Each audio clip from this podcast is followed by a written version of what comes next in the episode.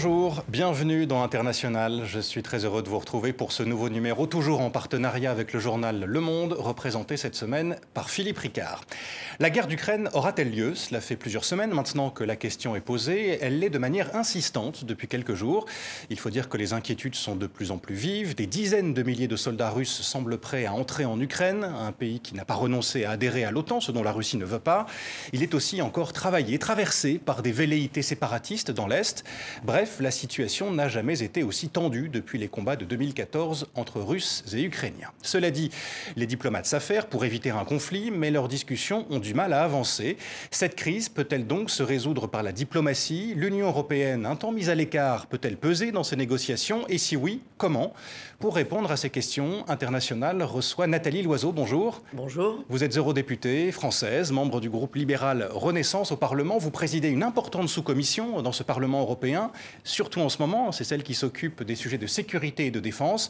Vous allez vous rendre en Ukraine dans les heures qui viennent, nous allons en parler avec vous. Nous parlerons aussi de l'un des autres grands sujets internationaux du moment, la crise au Sahel, avec un coup d'État au Burkina Faso et des relations de plus en plus tendues entre l'Europe et le. Mais avant de vous entendre, Nathalie Loiseau, comme chaque semaine, pour commencer notre émission, voici l'instantané.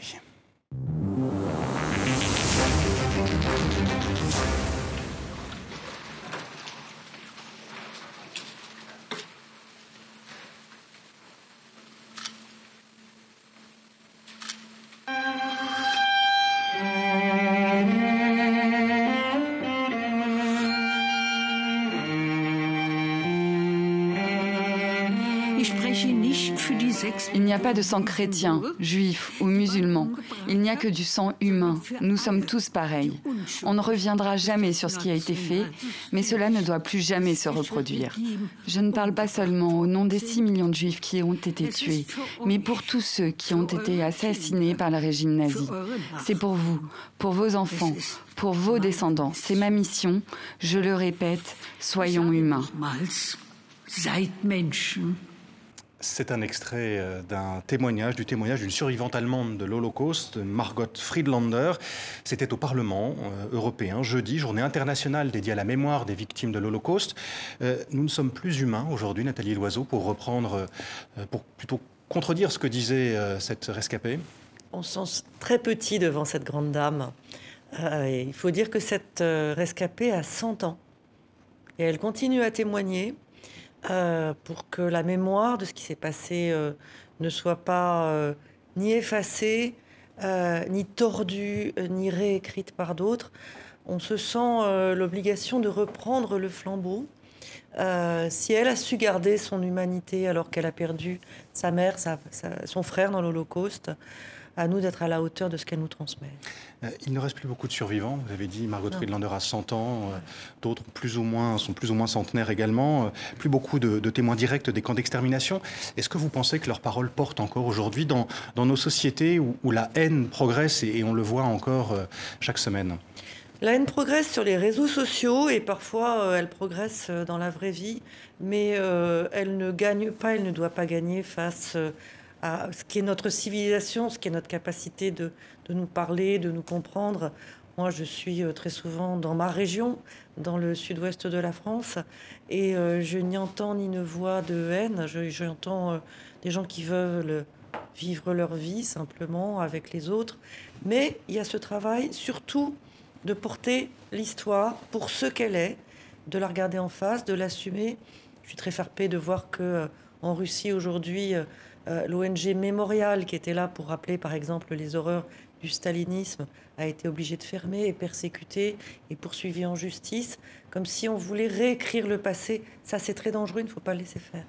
Est-ce que nos démocraties, vous qui avez écrit une bande dessinée sur les, démocraties, est-ce que nos démocraties sont, sont menacées aujourd'hui? Elles sont attaquées, ça c'est certain. Elles sont attaquées tous les jours. Les cyberattaques ne sont jamais anodines. Les ingérences dans les démocraties, des ingérences étrangères. Au Parlement européen, nous venons de voter un rapport sur ce sujet. On a travaillé pendant un an et demi pour euh, euh, comprendre, exposer ce qui nous arrive. Et c'est pas de la science-fiction, c'est pas demain peut-être. Euh, la désinformation ne vient pas forcément de France ou d'Europe, elle est souvent fabriquée ailleurs. Elle est là pour nous diviser, pour nous affaiblir. Il faut apprendre à la voir en face, à la décrypter, à réagir, à ne pas se laisser faire. On sent que les autoritaires ne nous aiment pas beaucoup, hmm. parce que nos démocraties ont beaucoup de défauts, mais finalement, elles, elles résistent à tout, elles résistent aux crises, et elles sont un contre-exemple pour les dictateurs. De désinformation, nous, nous allons euh, en parler avec vous, Nathalie Loiseau, de la Russie également, vous en, vous en avez parlé il y a quelques instants. Avant cela, retour sur votre parcours, il est signé Antoine Delpierre et Alice Langlois.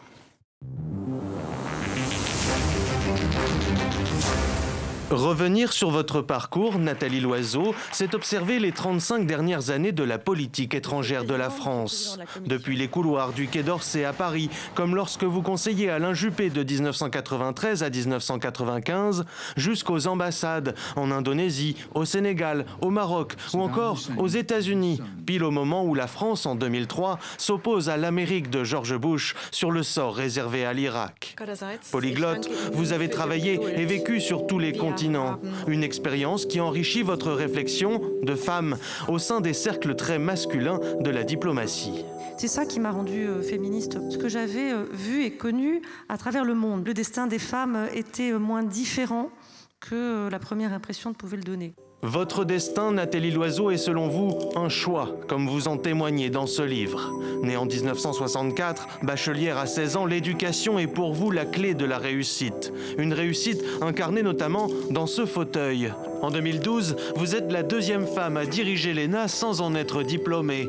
Un symbole qui sert votre lutte pour promouvoir la diversité sociale au sein de l'établissement. C'est un problème que rencontrent toutes les grandes écoles, ce manque de diversité.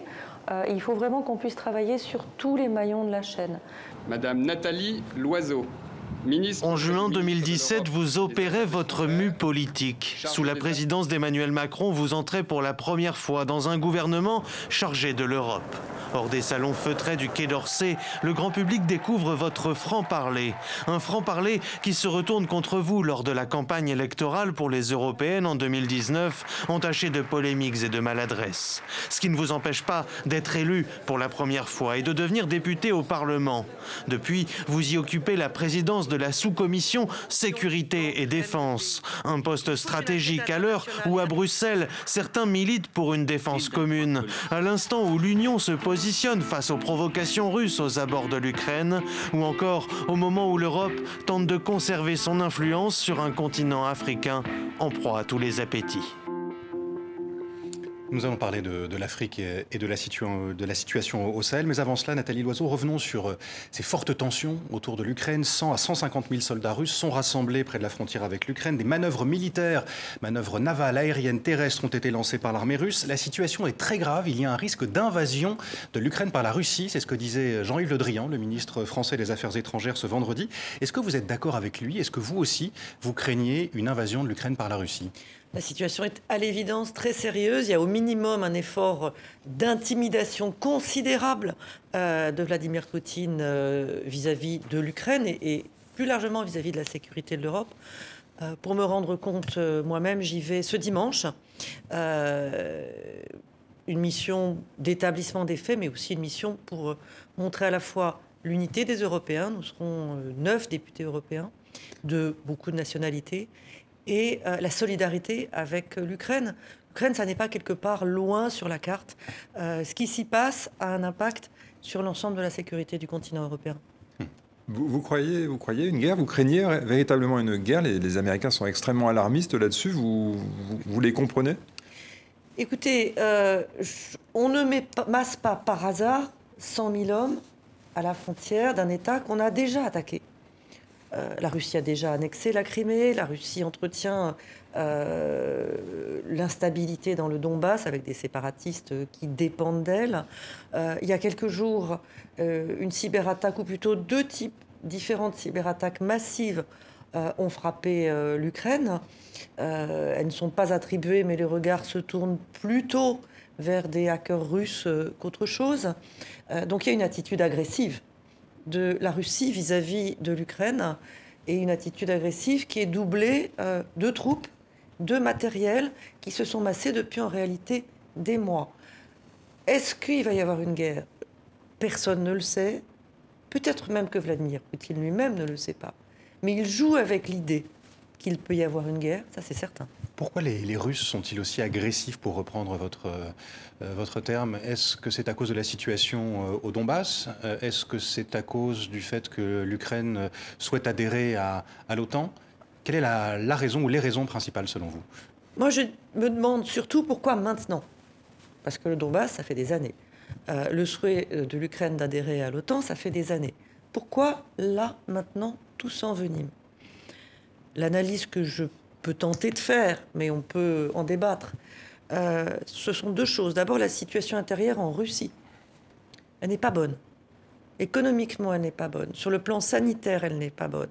Vladimir Poutine règne avec une main de fer, mais il faut de plus en plus de brutalité pour régner en Russie et pour régner sur euh, l'environnement de la Russie. Euh, c'est parce qu'il y a une répression terrible en Biélorussie que Loukachenko est toujours là. On a vu qu'au Kazakhstan, il a fallu envoyer euh, des troupes. Bref, la situation n'est pas bonne pour Vladimir Poutine. Peut-être qu'il veut divertir un peu l'attention avec un sujet qui est un sujet national en Russie depuis longtemps. L'Ukraine. L'Ukraine. L'appartenance, euh, la proximité avec l'Ukraine. Qu'est-ce que c'est que l'Ukraine? Est-ce que c'est la plus petite Russie? Enfin bref, c'est une espèce de, de, récit comme ça qu'on se raconte. Je suis pas sûr d'ailleurs que ça serait euh, euh, si simple que ça ensuite d'amener la population russe. La deuxième explication, qui n'est pas contradictoire avec la première, qui est peut-être complémentaire, c'est l'impression que, que Vladimir Poutine a pu avoir que Joe Biden était occupé ailleurs. Joe Biden, quand il a commencé son mandat de président des États-Unis, a parlé de la Chine, de la Chine, de la Chine et de la Chine. Ce pivot vers l'Indo-Pacifique, on l'a tous entendu. Euh, les États-Unis sont sortis d'Afghanistan, ont retiré leurs troupes d'Afghanistan. Vous êtes le président russe, vous vous, dites, finalement, Biden s'intéresse à la Chine, Biden n'a pas envie d'avoir des troupes sur le terrain, c'est peut-être le moment de tenter quelque chose. Hmm. C'est mon explication, je ne suis pas dans la tête de Vladimir Poutine. C'est peut-être un peu pour ça qu'on en est là aujourd'hui. Il a cru aussi que les Occidentaux euh, étaient affaiblis finalement après ce retrait assez chaotique d'Afghanistan, cette défaite quasiment afghane. C'était vraiment, euh, ça a ébranlé l'OTAN et l'alliance transatlantique. Alors, je crois surtout qu'il rêve d'une Europe et d'une alliance transatlantique divisée. Il en a besoin. Parce que quelque part. C'est le cas aujourd'hui Quand nous parlions euh, de savoir si les démocraties sont attaquées, elles sont attaquées par la Russie. La désinformation, les cyberattaques, etc. Euh, nous sommes le cauchemar de, Vladimir Poutine. Ça paraît curieux de dire ça, parce que nous ne sommes pas une Union européenne casquée et beauté. Mais nous sommes la démonstration qu'on peut faire autrement qu'en étant un autocrate. En particulier dans la crise du Covid. Vous vous souvenez au début de la pandémie on entendait cette petite musique qui disait finalement il vaut mieux être un régime autoritaire pour faire face à une crise sanitaire. Hmm. La réalité, c'est tout le contraire. C'est qu'il y a des centaines de milliers, peut-être un million de morts en Russie, des gens qui ne veulent pas se faire vacciner avec le vaccin russe. sur le Covid, il y a eu un consensus peut-être en Europe, mais sur d'autres questions comme celle de la défense, là, les Européens sont moins, moins unis. Alors, on touche au cœur de ce qu'est la souveraineté nationale. Ne soyons pas surpris que ce ne soit pas le premier sujet sur lequel les Européens se sont accordés depuis des décennies. On touche à la décision d'envoyer des hommes ou des femmes, des troupes, risquer leur vie et peut-être de les envoyer à la mort. Bien sûr que c'est compliqué. Et en même temps, c'est en train d'avancer. C'est en train d'avancer parce qu'il y a une urgente nécessité. Est-ce qu'aujourd'hui, les Européens sont désunis sur l'Ukraine? 27 pays ont forcément des nuances. D'abord ceux qui se sentent loin, euh, ceux qui ont un rapport avec l'action militaire qui peut être compliqué pour des raisons historiques ou constitutionnelles, l'Allemagne. Mhm.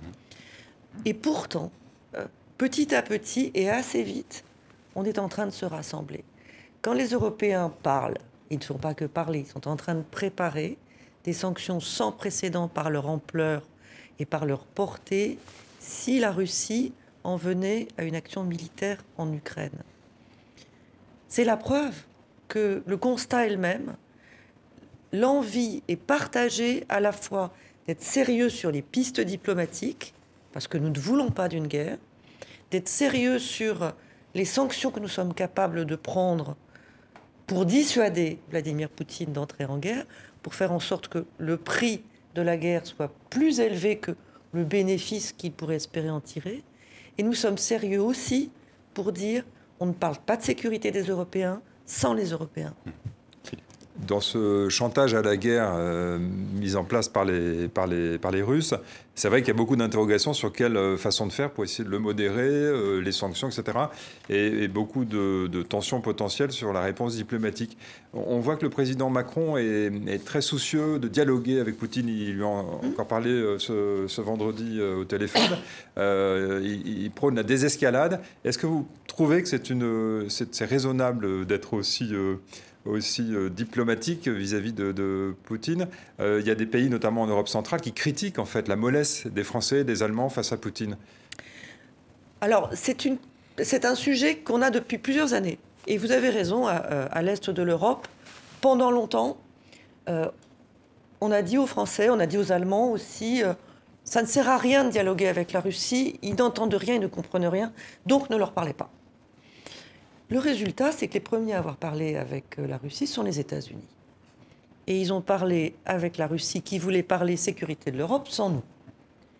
Heureusement, il s'agit de Joe Biden et de son administration, Anthony Blinken et les autres, qui ont compris, parce qu'on leur avait aussi beaucoup dit, beaucoup expliqué, parfois haut et fort, qu'on ne parlait pas de la sécurité de l'Europe sans les Européens. Ce qui se passe depuis euh, plusieurs jours, même plusieurs semaines, c'est que la diplomatie n'a jamais été aussi active. Le lien transatlantique n'a jamais été aussi fort. Il ne se passe pas une journée sans que Européens et Américains se parlent dans différents formats, à différents niveaux. Y compris cette semaine, je recevais une délégation de parlementaires américains qui se rendent en Ukraine juste avant nous et nous prenions la peine de coordonner nos messages pour être sûrs de ne laisser aucune, aucun malentendu. Hmm. Parler à Poutine, c'est évidemment nécessaire. La question, c'est pour lui dire quoi? Pour lui rappeler les principes inviolabilité des frontières, intégrité territoriale, et la définition même de ce qu'est la souveraineté d'un État, c'est sa liberté de choisir avec qui il veut être allié. Donc parler à Poutine, oui, mais ferme sur les principes. On va revenir sur euh, l'OTAN et, l'Europe, l'Union européenne. Je voudrais vous faire euh, entendre euh, Sergei Lavrov, le ministre russe des, Affaires étrangères. C'était ce vendredi. Il a pris la parole, un discours un peu moins offensif que celui tenu ces derniers jours, mais toujours très ferme.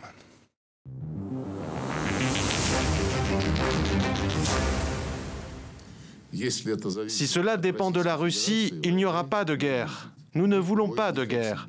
Mais nous ne permettrons pas non plus que nos intérêts soient violés de manière flagrante, que nos intérêts soient ignorés. Nous avons choisi la voie de la diplomatie pendant de nombreuses décennies, après la disparition de l'Union soviétique.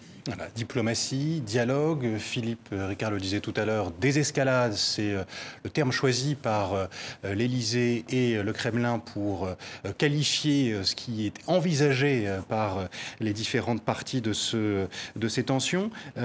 Et dans le même temps, dans l'après-midi, ce vendredi, euh, la Russie a interdit d'entrer sur son sol plusieurs responsables euh, européens. On a connu mieux euh, quand même comme décision pour engager une désescalade, Nathalie Loiseau. Vous les croyez, les Russes, quand, quand ils tiennent ce discours? Vous connaissez la formule qui date de la guerre froide, trust but verify. faites confiance, mais vérifiez quand même. la réalité, quand on entend Sergei Lavrov, qui est de nous tous le diplomate en poste depuis le plus longtemps. Hmm. Euh, moi, je l'ai connu à, New York du temps de, la guerre d'Irak. Euh, quand on entend Sergei Lavrov, la Russie serait la victime d'un Occident agressif qui voudrait la déstabiliser. Elle privilégierait la, diplomatie pendant que l'Occident privilégie la guerre. Rappelons-nous que l'annexion de l'Ukraine, de, la, de, la, Crimée, c'est la Russie qui s'y est euh, adonnée. Rappelons-nous tout ce qui s'est passé depuis euh, des années. Jamais euh, l'OTAN n'a euh, conquis un territoire russe ou précédemment soviétique. Les troupes de l'OTAN ne sont présentes que dans des pays qui l'ont sollicité. personne n'est forcé à rejoindre l'Alliance Atlantique. C'est un petit peu différent de ce qui se passe en Russie et dans son voisinage. Hmm. La déstabilisation en Géorgie, en Ukraine, en Moldavie, au Karabakh, tout ça a été pratiqué par la Russie. Est-ce que c'est une raison pour ne pas se parler? Évidemment que non. Mais euh, ce qui a été entamé par Emmanuel Macron euh, en format, ce qu'on appelle le format Normandie, les Français et les Allemands qui ont réussi pour la première fois depuis deux ans à mettre à la même table les Russes et les Ukrainiens. Au niveau des conseillers diplomatiques. Au niveau des conseillers diplomatiques, avec un rendez-vous dans 15 jours. Euh, il faut se garder de crier victoire, mais c'est le début de quelque chose sur quoi il faut évidemment avancer. Ce que je constate, c'est que les Russes n'ont pas claqué la porte, n'ont pas fixé d'ultimatum. Il faut continuer. C'est très difficile, c'est très courageux de le faire de la part d'Emmanuel Macron et de ses équipes, hmm. mais c'est indispensable. Emmanuel Macron, si jamais le format Normandie devait euh, marcher, effectivement, il s'agit d'apaiser hein, le conflit dans, euh, dans le Donbass, dans l'est de l'Ukraine, euh, veut voir plus large en, essayant d'esquisser une proposition européenne sur les grands sujets de, sécurité du continent. Est-ce que vous pensez qu'au niveau européen, au niveau de l'UE, disons, c'est possible de se mettre d'accord sur ce qu'on peut demander aux Russes notamment et d'en discuter directement avec eux? Tout ça a l'air extrêmement compliqué quand même comme démarche. Je ne vais pas dire que c'est simple, pas du tout. Mais euh, les Européens demandent pourquoi l'Europe n'est pas à la table quand on parle de sécurité. Pour être à la table, c'est bien d'avoir quelque chose à dire. Et Poutine ne veut pas pour l'instant. C'est Poutine qui ne veut pas. Vous avez parfaitement raison de le dire parce que certains nous disent oui, l'Union européenne euh, n'a pas été présente dans les conversations. C'est Poutine qui n'en veut pas. Et c'est peut-être parce que ce modèle européen le dérange. C'est celui qu'il essaie d'affaiblir jour après jour. Donc euh, lui donner en réalité un statut. C'est peut-être aussi parce que l'Union européenne n'est pas suffisamment puissante par rapport aux États-Unis et à l'OTAN Alors, elle ne fait pas usage de sa puissance. Elle est puissante économiquement, elle est le premier marché solvable du monde. Euh, on en parlera peut-être, mais euh, quand euh, les Russes laissent planer la menace que, en cas de sanctions à leur encontre, ils pourraient fermer le robinet du gaz vis-à-vis de l'Union européenne. Je ne dis pas qu'il ne faut pas prendre cette menace au sérieux. Elle existe. La Russie est un des fournisseurs importants de gaz en Europe. Quasiment la moitié hein, du gaz. 40%. Euh, Mais l'Europe est un client important pour la Russie, une Russie qui économiquement ne se porte pas si bien que ça. Donc nous avons la puissance de euh, notre économie. Donc ce serait à nous d'arrêter les achats, donc de fermer par exemple Nord Stream 2, euh, qui est Alors, pas en fonctionnement d'ailleurs Il y a deux sujets autour du gaz. Il y a Nord Stream 2 d'une part, et il y a les achats de gaz russe d'autre part. Nord Stream 2, juste petite parenthèse, c'est ce gazoduc qui relie, en passant par la Baltique, la Russie à l'Allemagne En évitant l'Ukraine. Parce qu'aujourd'hui, euh, on importe du gaz russe alors que Nord Stream 2 n'est pas en service. Donc, euh, ça n'est pas en fermant, notamment. ce n'est pas en fermant Nord Stream 2 que nous n'aurions plus de gaz. Mais ces deux sujets que euh, Vladimir Poutine met côte à côte, il n'y a pas de nécessité économique à ouvrir Nord Stream 2, puisqu'on arrive à s'approvisionner en gaz russe autrement. Et il y a des conséquences géopolitiques à l'ouverture de Nord Stream 2. C'est un affaiblissement supplémentaire de l'Ukraine. On comprend que c'est le sujet dont les Ukrainiens nous parlent sans cesse, sans cesse. Euh, on voit bien que les Ukrainiens nous disent n'entretenez pas la panique, n'ayez pas un langage guerrier, parce qu'ils sont aux premières loges, ils sont en première ligne, et ils sont les derniers à avoir intérêt à ce que euh, la situation s'envenime encore, mais ils n'ont jamais cessé de nous dire Nord Stream 2 est un projet politique, c'est un projet dangereux, ne jouez pas à ce jeu-là. Pour vous, il faut donc ne pas autoriser l'entrée en fonctionnement de Nord Stream 2, mais là, ça dépend beaucoup des Allemands. Vous pensez que les Allemands sont un petit peu égoïstes sur le sujet? Alors le Parlement européen l'a demandé à de maintes reprises. Hein. Nous avons voté énormément de textes en demandant l'arrêt de, Nord Stream 2. Ils ont consultatif, ça n'a rien d'obligatoire. Ça n'a rien d'obligatoire, mais c'est une position qui est revenue régulièrement et qui a été votée à une large majorité de groupes politiques et de nationalités différentes. Aujourd'hui, on entend une position allemande qui s'est faite jour après jour avec un gouvernement allemand de coalition qui est assez neuf. Et cette nouvelle position allemande consiste à dire s'il y a une agression russe sur l'Ukraine, la question de Nord Stream 2 sera sur la table. J'attendais avec un peu d'impatience cette position. Elle est maintenant clarifiée. Il y a eu des cyber, euh, cyberattaques, euh, c'est déjà une agression. alors, elle est sur la table alors. Le problème de la guerre hybride c'est que c'est une guerre, c'est une vraie guerre, mais qui se mène avec des moyens non militaires. Et comment est-ce qu'on répond à une guerre hybride? Ça, c'est un sujet qui nous occupe beaucoup, tous ceux qui travaillent sur la défense, pas nécessairement avec euh, des réponses militaires immédiates. Mais ce que les Allemands disent, c'est une agression militaire sur la sur l'Ukraine déclencherait une décision, probablement de non-ouverture de Nord Stream 2. Ça permet peut-être juste de parler de, Olaf Scholz, le nouveau chancelier allemand. Vous le sentez comment là sur les questions internationales? Parce qu'on peut dire qu'après avoir pris la succession de Merkel il y a un mois et demi, euh, le test pour lui, euh, le baptême du feu est, brûlant, si j'ose dire. Ah, c'est dur, non On est entré dans une période de ce siècle où euh, il n'y a pas d'état de grâce pour les dirigeants. la situation géopolitique est extrêmement tendue, extrêmement instable dans tout notre environnement. alors Olaf Scholz, il est déjà au gouvernement avant. C'est Angela Merkel qui avait poursuivi le, projet de Nord Stream 2. Olaf Scholz vient d'un parti, le Parti social-démocrate allemand, qui a toujours été assez ouvert vis-à-vis de la Russie. ils ont été les inventeurs de la politique à l'Est, l'Ostpolitik de Willy Brandt. On se souvient malheureusement que euh, Gerhard Schröder, l'ancien chancelier SPD, euh, est parti travailler ensuite pour Gazprom. On se souvient qu'en France, un ancien Premier ministre, François Fillon, est parti travailler pour des entreprises russes. Ça, me pose, hmm. ça me pose des très sérieux problèmes d'éthique et de morale, bien sûr, mais je dirais même de sécurité. Ce sont des gens qui ont eu des responsabilités, qui ont été informés d'informations sensibles et qui maintenant travaillent avec des oligarques russes pour moi, c'est vraiment quelque chose sur quoi il faudrait qu'on légifère, et si possible assez vite. Mmh. Olaf Scholz qui sera reçu à la Maison-Blanche hein, dans quelques jours, le, 7 février prochain, pour parler avec le président euh, Joe Biden de cette, de cette situation. Pour reprendre ce que disait tout à l'heure Philippe Ricard, euh, Nathalie Loiseau, la défense européenne, c'est l'un des axes de la présidence française de l'Union euh, européenne qui a commencé au début du mois.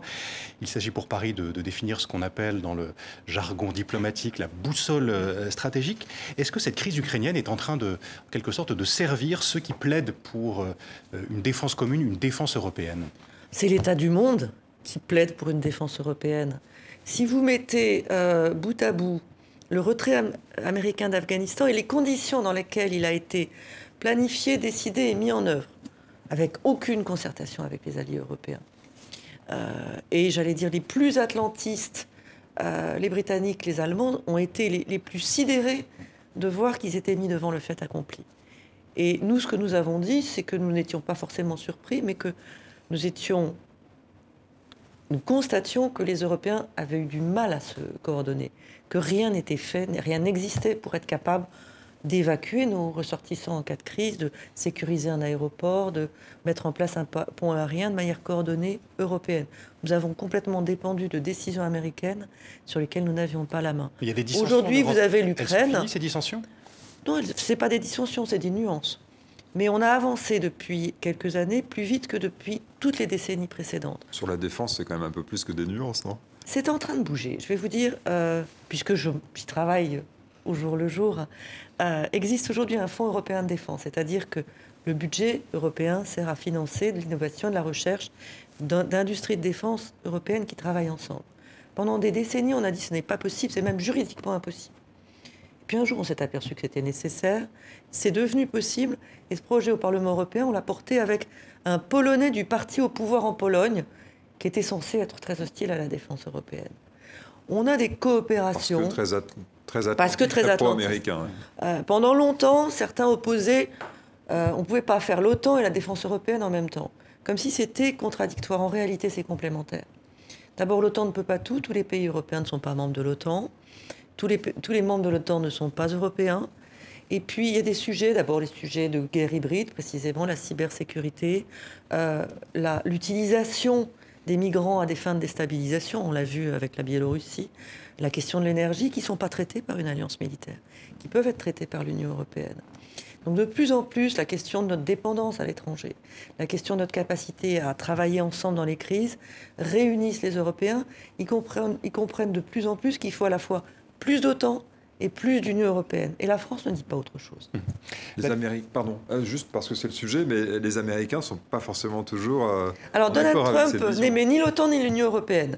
Comme ça, on n'était euh, pas très aidés. D'ailleurs, un certain nombre de partis politiques, j'allais dire à l'extrême droite du spectre en France, n'aiment non plus ni l'OTAN ni, ni l'Union européenne. Ils préfèrent qu'on soit isolé, c'est-à-dire quand même faible face à des menaces qui, elles, sont présentes. Mais aujourd'hui, Joe Biden l'a dit, redit, On l'a un peu aidé à le dire après ce qui s'est passé euh, quand vous vous en souvenez. euh, les États-Unis ont convaincu l'Australie de non seulement rompre un contrat avec la France, mais de conclure, donc, de hein, conclure un partenariat avec les États-Unis et le Royaume-Uni sur des sous-marins, un partenariat. Je comprends que l'Australie se sente menacée par la Chine, mais la manière dont ça s'est passé euh, a été franchement euh, tout à fait incorrecte vis-à-vis des alliés. La France l'a dit haut et fort, les Européens l'ont dit aussi. Ils ont compris qu'il y avait un problème d'attitude vis-à-vis des alliés européens. Résultat, Joe Biden a, voulu rattraper le coup, s'est aperçu que c'était une énorme gaffe et depuis, euh, nous a dit à plusieurs reprises, de manière très claire, a passé le message qu'il avait besoin de la défense européenne. Et en réalité, les États-Unis ne peuvent pas tout faire, ne peuvent pas être partout, et nous, nous ne pouvons pas sous-traiter notre défense exclusivement à un intervenant extérieur qui peut avoir d'autres priorités que nous. C'est son droit, mais de notre part, ce ne serait pas sérieux. La défense euh, européenne euh, commune, Nathalie Loiseau, il en est aussi question euh, sur le continent africain avec la force Takuba, force de combat antiterroriste déployée au, Sahel pour lutter contre les djihadistes. Présentation avec Simon Rodier et Véronique Pérez.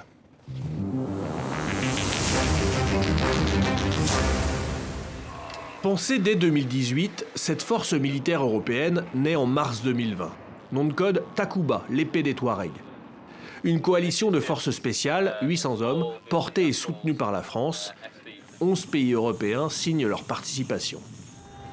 Takuba, c'est le moyen pour la France de montrer qu'elle n'est pas seule au Sahel. En février 2021, le président Macron s'adresse aux membres du G5 Sahel en visioconférence.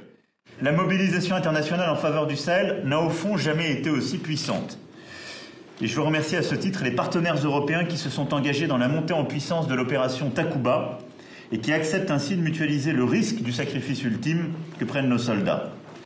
La ville de Ménaka devient courant 2021 le quartier général de la force. C'est à l'extrême est du Mali. Ville où existe déjà un camp de la MINUSMA et où stationnent également des groupes armés, Mouvement pour le salut de l'Azawad et Gatia. Takuba doit surtout permettre de soulager Barkhane. L'opération française va en effet changer en 2021. Elle réduit ses effectifs, quitte ses bases du nord, Kidal, Tessalit et Tombouctou. Barkhane s'adapte, Takuba doit prendre le relais peu à peu. Qu'en pensent les Maliens en fait? Quelques mois après la création de la force européenne, la junte d'Assimi Goïta, arrivée au pouvoir par le coup d'État du 18 août 2020, ne trouve rien à redire. Le message à l'endroit des peuples maliens, c'est un message d'union sacrée autour du Mali. Et je demande à la population malienne de, de soutenir les forces armées de défense et de sécurité et je demande aussi euh, à la population malienne de soutenir nos forces partenaires telles que la force Barkhane, euh, la et la force Takuba. Un an et demi plus tard, le Mali a-t-il encore confiance en Takuba Ce lundi, la junte a demandé le retrait immédiat des soldats danois engagés dans cette force les Danois sont partis du Mali. Euh, Takuba est affaibli, avec en plus euh, le départ annoncé euh, des soldats suédois, un départ unilatéral. Est-ce que cette force va survivre à ces départs et à ces défections, Nathalie Loiseau? Moi, je pense aujourd'hui aux populations civiles maliennes qui ont souffert, qui souffrent des exactions des groupes djihadistes. et je me demande à quoi joue la junte qui a pris le pouvoir au Mali. Est-ce qu'elle est sérieuse? Est-ce qu'elle veut vraiment lutter contre les djihadistes? En décourageant les Danois, 90 hommes qui étaient arrivés euh, au Mali pour venir au service de la population malienne, en les décourageant et en les faisant repartir, et en préférant, en préférant, se mettre dans les mains du groupe Wagner, c'est-à-dire des mercenaires, des soldats de fortune sans foi ni loi, russes, russes en tout cas, le groupe est russe. Après, les combattants ne sont pas forcément russes. Hmm. Mais ce qu'on sait, ce qu'on a vu de ce qu'ils ont fait, de ce qu'ils font là où ils sont, en Syrie, en Libye, au Mozambique, en Centrafrique, des crimes de guerre, des assassinats, des viols, des pillages, la mise euh, en coupe réglée des ressources d'un pays, à quoi joue la junte au Mali? Avant de revenir sur Wagner, euh, partant, est-ce que les soldats français, les soldats européens doivent quitter le, sol malien sur lequel ils opèrent encore? Ça n'est pas à moi de le dire. Ce sont les responsabilités des gouvernements des pays qui euh, ont envoyé ces troupes, mais évidemment... C'est une option. Hein. Évidemment qu'il euh, y a une conversation à avoir. Vous savez que le, la junte malienne est sous sanction de, des pays de la région. La CDAO. Ce qu'on appelle la CDAO. Des sanctions extrêmement fermes, parce que ça n'est pas un, mais deux coups d'État qu'il y a eu au Mali, et que euh, la junte malienne a repoussé tout euh, calendrier sérieux pour une transition démocratique. Donc on n'a pas de perspective politique, on n'a pas euh, d'accueil ni de bienveillance pour des troupes qui viennent exclusivement pour venir en aide à la population malienne qui est euh, en but à des exactions. Et on a un pas de deux avec des mercenaires russes dont on sait qu'ils ne sont jamais une partie de la solution, toujours une partie du problème. Est-ce que vous considérez que la façon dont les choses ont évolué au Mali, euh, au Sahel plus largement, mais au Mali surtout, c'est un peu une forme d'échec quand même de la France euh, là-bas. Parce que c'est quand même la France qui est en première ligne, hein, même si on a cherché à européaniser, d'abord on n'y est pas tellement arrivé. C'est un échec ou pas? C'est un échec du Mali, c'est un échec des autorités maliennes. Commençons par le commencement. Il n'y a pas que le Mali dans cette, euh, dans cette zone et qui est concerné par l'intervention, euh, l'opération Barkhane et la, force Takuba. En effet. Euh, et il y a des pays comme le Niger qui, en dépit du fait que c'est un des pays les plus pauvres du monde, en dépit de sa superficie, en dépit des difficultés, tiennent le choc et font le maximum avec les moyens qu'ils ont et avec notre aide. Souvenons-nous que la France est venue au Mali en 2013 à la demande des autorités maliennes. Pas pour. Euh, pas parce qu'elle avait décidé de se, de, se, rendre au Mali. parce que les autorités effectivement, maliennes l'ont demandé, parce que la situation était extraordinairement fragile. Qu'est-ce qui fait que ça se retourne? Parce qu'à l'époque, les troupes françaises ont été accueillies en sauveurs, si j'ose dire. Euh, comment ça se fait qu'en quelques années, finalement, ça se retourne totalement? Là aussi, c'est l'implication de la Russie qui complique les choses? Alors, il est certain qu'il y a un travail de fond qui est fait euh, par euh, des pays qui ne sont pas là euh, pour être nos alliés. il y a de la désinformation, il y a vraiment un travail de SAP qui existe. Il y a aussi de la part de ces États et de la part de la communauté internationale, et nous devons nous poser des questions et en prendre notre part, des manques criants on a coutume de le dire, il n'y a pas de sécurité sans développement, pas de développement sans sécurité. On ne réglera pas les problèmes du Mali ou du Sahel en général tant qu'il n'y aura pas un retour de la présence, une arrivée de la présence de l'État, des services publics dans des zones qui n'ont pas vu de tribunaux fonctionner, de postes de police fonctionner, d'écoles fonctionner depuis des années. Comment voulez-vous que les populations adhèrent complètement à cette lutte contre le terrorisme et du coup courent des risques parce que adhérer à la lutte contre le terrorisme, ça veut dire donner des renseignements sur la circulation des groupes armés. Si en face, elle ne voit jamais le visage d'un juge, d'un policier, d'un instituteur, parce qu'on vit pas trop mal à Bamako et on ne s'occupe pas souvent de ce qui se passe ailleurs dans le pays. C'est évidemment un échec national, c'est aussi un échec de la communauté internationale. Et on se dit toujours qu'on a une approche intégrée entre le développement, la bonne gouvernance et la sécurité. Je crois qu'on ne l'a pas. Euh, il y a un nouveau euh, continuer à ce que, ce que vous dites, Nathalie Loiseau, il y a eu un nouveau coup d'État euh, dans cette région il y a quelques jours, au Burkina Faso.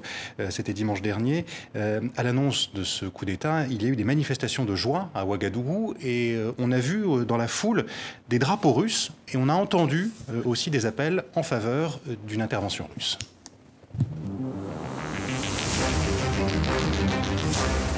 La Russie parce qu'ils sont plus pragmatiques et efficaces. Voilà, leur intervention en Centrafrique a donné des résultats. Oui. Leur intervention au Mali aussi donne des résultats.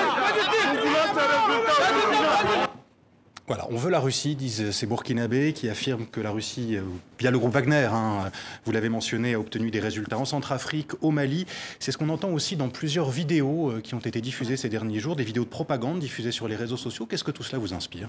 Vous avez même des films de fiction.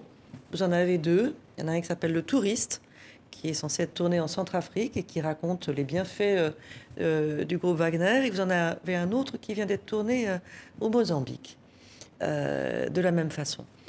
Ah bah, il y a des efforts de propagande, mais phénoménaux. Ça fait aussi partie de la guerre aujourd'hui, cette, cette propagande russe.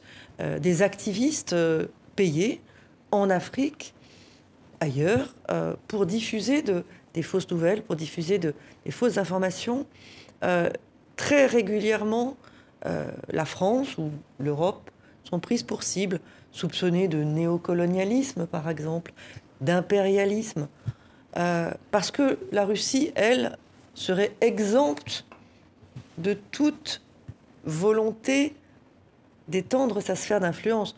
Moi, je regarde et je constate, si la Russie avait été capable, dans un seul pays d'Afrique, de ramener la paix, la sécurité et d'aller vers le développement Eh bien, je dirais chapeau bas, ils ont été meilleurs que nous, ils sont plus doués que nous, nous avons à apprendre d'eux. Mais qu'est-ce qu'on voit dans les pays où la Russie est présente? On voit un désastre économique, social, humanitaire, sur le plan des droits humains. Et on voit des entreprises russes prédatrices qui s'en mettent plein les poches. Avec des enquêtes notamment ouvertes en, Centrafrique contre le, certains mercenaires Wagner. Et, du coup, au Burkina Faso, vous pensez que la, Russie euh, s'y intéresse effectivement et a pu fomenter éventuellement un coup d'État, même si euh, on ne sait encore pas du tout euh, de qui est proche Écoutez, j'ai pas d'informations sur d'où est sorti le coup d'État, qui est à la fois euh, une mauvaise nouvelle et pas complètement une surprise. Mais c'était euh, attendu pour le coup. On savait que c'était. Savait que ça n'allait pas très bien. Euh, mais j'ai été frappé comme vous par ces images de jeunes burkinabés sur des mobilettes brandissant des drapeaux russes, dont je doute qu'ils les avaient dans leur tiroir ou dans leur placard la veille. Il se passe donc quelque chose, il faut avoir les yeux ouverts. La Russie est un facteur de déstabilisation au, Sahel ou au contraire une force qui pourrait euh, permettre de lutter efficacement contre euh, les djihadistes et les terroristes Écoutez, euh, je n'ai jamais vu un conflit où la Russie permette d'aboutir à une solution. Regardez la Syrie. Depuis combien de temps ce pays vit une tragédie? Les troupes russes sont présentes depuis 2015 aux côtés du régime de Bachar el-Assad.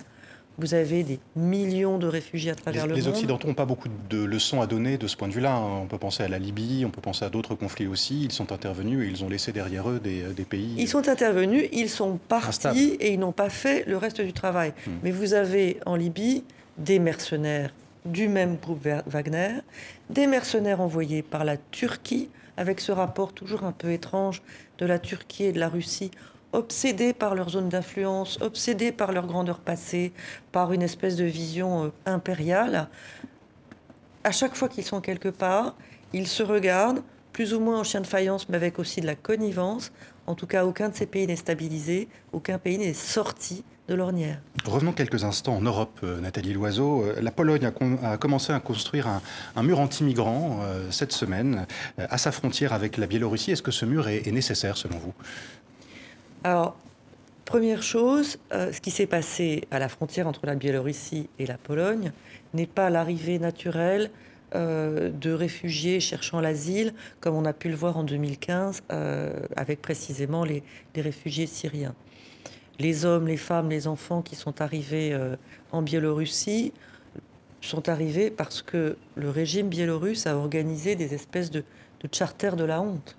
Ils ont délivré des visas, ils ont euh, affrété des avions pour que euh, la plupart du temps des Kurdes qui n'auraient sans doute jamais pu situer Minsk sur une carte se retrouvent en Biélorussie, soient amenés par car à la frontière polonaise pour déstabiliser, pour diviser, pour hmm. créer et sur le mur, sur le mur que construit la, on a bien compris la, la situation. Donc je comprends que la Pologne ne veuille pas céder à cette pression qui est artificielle.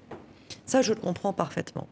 Ensuite, la Pologne a refusé l'aide de l'Union européenne, qui est celle qui a quelque chose à voir avec une arrivée de migrants, c'est-à-dire des gardes-frontières. Et, et, pour le coup, il y a une agence européenne de garde-frontières qui existe, qui a même son QG à Varsovie. La Pologne a dit nous n'en voulons pas.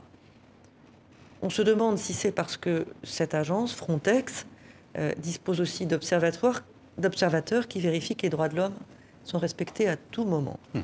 La Pologne ensuite a dit nous construisons un mur et là nous voulons de l'argent de l'Union européenne. La Pologne peut parfaitement construire son mur, elle en a le droit. C'est un pays souverain, je n'ai rien à y dire.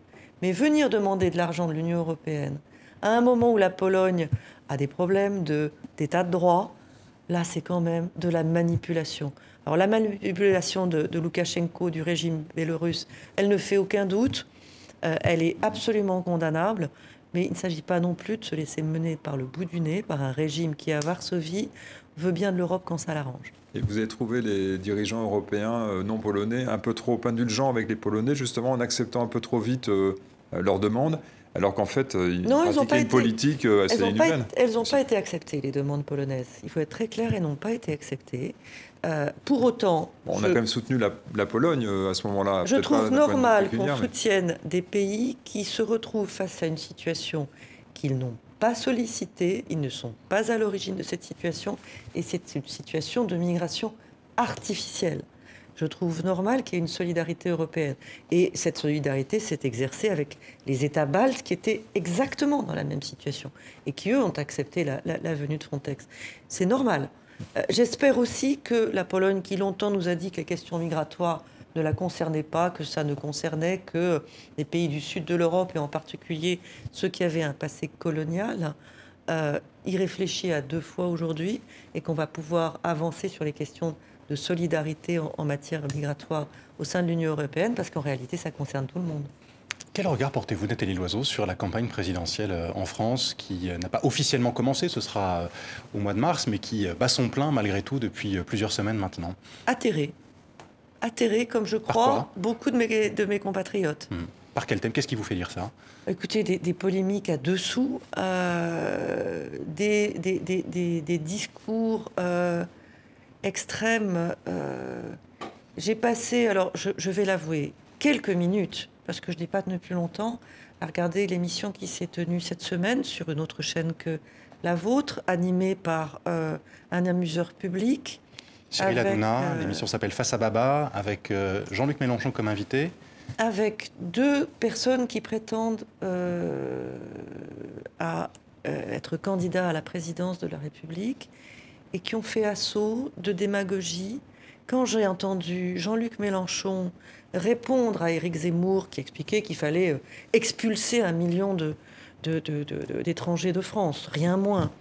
Que le problème était d'abord logistique. Je vous avoue que j'ai éteint ma télévision parce que je me suis dit pas ça, pas dans mon pays, pas maintenant. Euh, c'est pour ça que je suis en politique, pour faire le contraire de ça.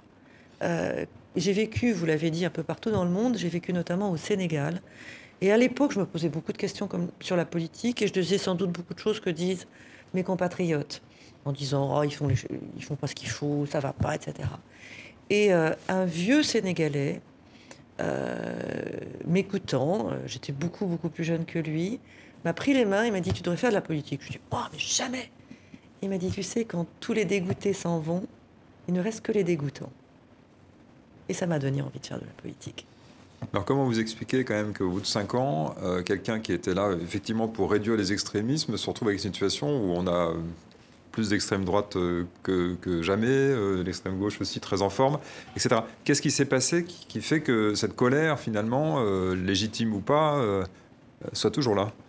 Qu'est-ce qu'il faut faire d'ailleurs pour combattre? C'est assez extraordinaire qu'on rende toujours Emmanuel Macron responsable de l'effondrement des partis traditionnels de la gauche et de la droite. Dit était responsable. Non, mais euh, pour avoir mené euh, une campagne euh, politique à laquelle vous avez fait référence tout à l'heure. Les élections européennes en 2019. Et avoir été bah, évidemment la cible de tous les autres, de tous les autres têtes de liste, j'entendais en permanence que c'était notre faute, celle d'Emmanuel Macron et, des macronistes, si la gauche du gouvernement et la droite traditionnelle s'étaient effondrées. Je ne les ai jamais entendus faire une espèce d'autocritique en se disant mais qu'est-ce qui fait qu'on ne nous écoute pas? Votre liste était arrivée au coude à coude avec celle de l'extrême droite, je ne m'appelle plus, mais légèrement devant ou légèrement Le Rassemblement national, euh, juste devant la, liste. Juste, en dessous de, Voilà. et ce qui, était, une très grosse différence avec l'élection européenne précédente, où la liste de la majorité de l'époque, c'est-à-dire du Parti socialiste, était arrivée très très loin derrière hmm. le Rassemblement national. Je, je, ne me réjouis pas de, de, tout ça, pas du tout. Je préférerais que nous puissions débattre avec euh, des gens moins extrêmes.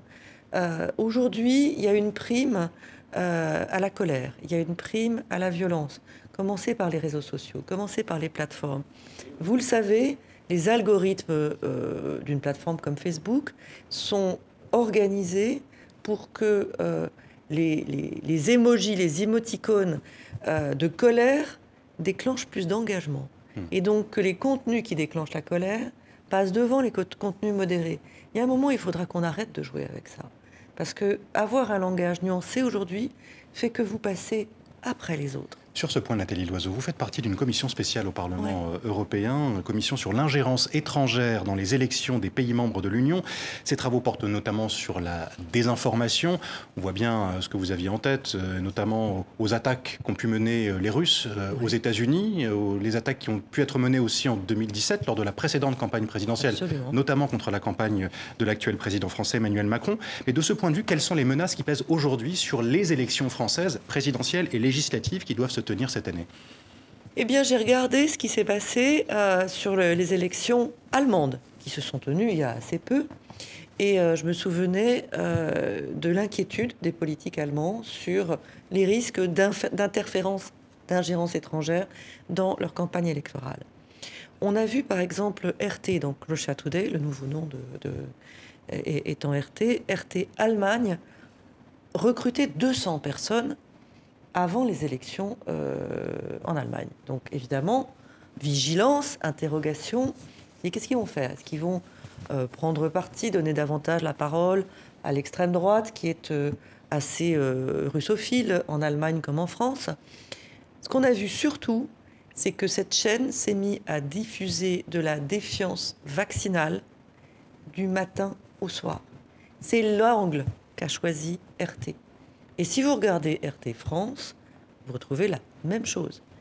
Euh, interférer, s'ingérer dans un processus démocratique, ce n'est pas seulement avoir des préférences pour certains candidats ou avoir des candidats qui ont des préférences pour la Russie. J'entends Éric Zemmour dire que Vladimir Poutine est un grand dirigeant. On connaît les très nombreux voyages du Rassemblement national à Moscou et on entend euh, Jean-Luc Mélenchon dire qu'il euh, faut être beaucoup plus agréable avec euh, la Russie pour ne pas la contrarier. Ça n'est pas seulement ça. C'est aussi se servir, sauter sur tout ce qui nous divise, tout ce qui nous inquiète, attiser les, souffler sur les braises, attiser les, malentendus et se dire que pendant ce temps-là, les dirigeants sont affaiblis, sont occupés à autre chose et qu'on peut pousser ces pions, ses idées, euh, ses envies géopolitiques. Est-ce que, à part sur TV5 Monde, on parle beaucoup de l'Ukraine euh, Est-ce qu'on ne parle pas beaucoup plus des polémiques à dessous qui sont entretenues tous les jours? Eh bien, ça sert aussi des États autoritaires. Merci beaucoup, merci beaucoup Nathalie euh, Loiseau d'avoir euh, répondu à nos questions dans, International en partenariat avec le journal Le Monde. Merci à vous euh, Philippe Ricard et merci à vous toutes et tous de nous avoir suivis. Rendez-vous la semaine prochaine. Je vous dis à bientôt.